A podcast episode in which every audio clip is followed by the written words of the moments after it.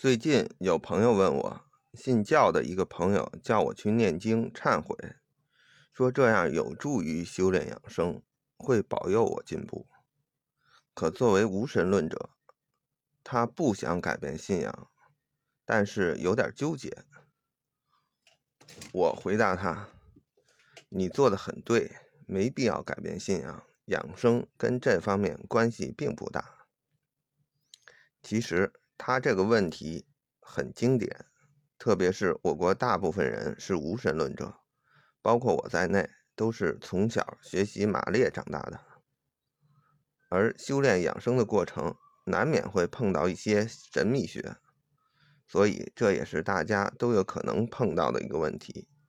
大家内心的纠结，也让我们更难打坐入静。因此，这里我有必要给大家。详细的解答一下这个问题。其实有神还是没神，大家没必要纠结，因为这实际上只是不同的人认识事物角度不同造成的。举个例子，比如盘古开天辟地，女娲娘娘造人，从宗教角度，这两位肯定是大神。但从科学角度来看呢，如果这两位真有其人，我们也可以把他们理解成为是从外星来的两位有高科技的外星人，他们最终给地球带来了生命，而他们只不过是人类的祖先而已，并不是什么神。另外，从辩辩证法看，神。只不过是比人的能力更强而已。古代的时候，人们说神可以在天上飞，而现代人已经做到了可以在天上飞，所以呢，这种只能在天上飞的人就不能称之为神了。另外，有神无神也是一个阶段的认识。比如，哥白尼被宗教法庭烧死了，是因为。宗教要维持地心说，而他要坚持日心说，但现在看来，明显两种说法都不对。人类已经可以看到宇宙九百三十亿光年之外，这个宇宙哪里是中心呢？还有有神无神，其实也是因为个人的目的不同，认为有神的。其实是为了让神帮助一下自己。认为无神的，是认为人类要自由自在，不需要上面有人管着。因此，我们并不需要改变信仰，我们只是为了养生而已。无论哪个信仰、宗教流派，只要是合法合理的，不违背道德的，只要他的养生方法比较厉害。我们学过来就可以了，其他并不深究，也不改变自己的信仰。当年孔子为了求道，还拜了老子为师，但他还是创立了儒家。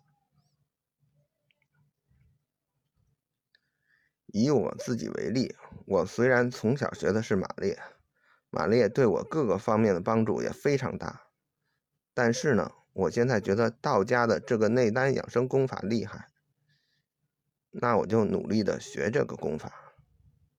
我为什么认为它厉害呢？首先，道家有九千多年的历史，一直研究的是养生长寿，确实经过很多人的验证，是真实有效的。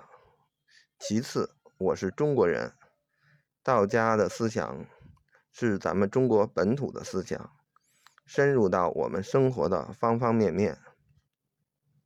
道家内丹养生的内容，对于中国人来讲非常好理解。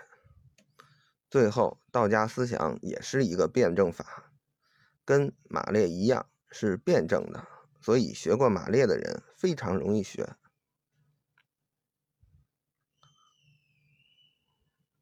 有，所以有神没神这个问题，我们没必要纠结。最终，科学家也会给我们答案。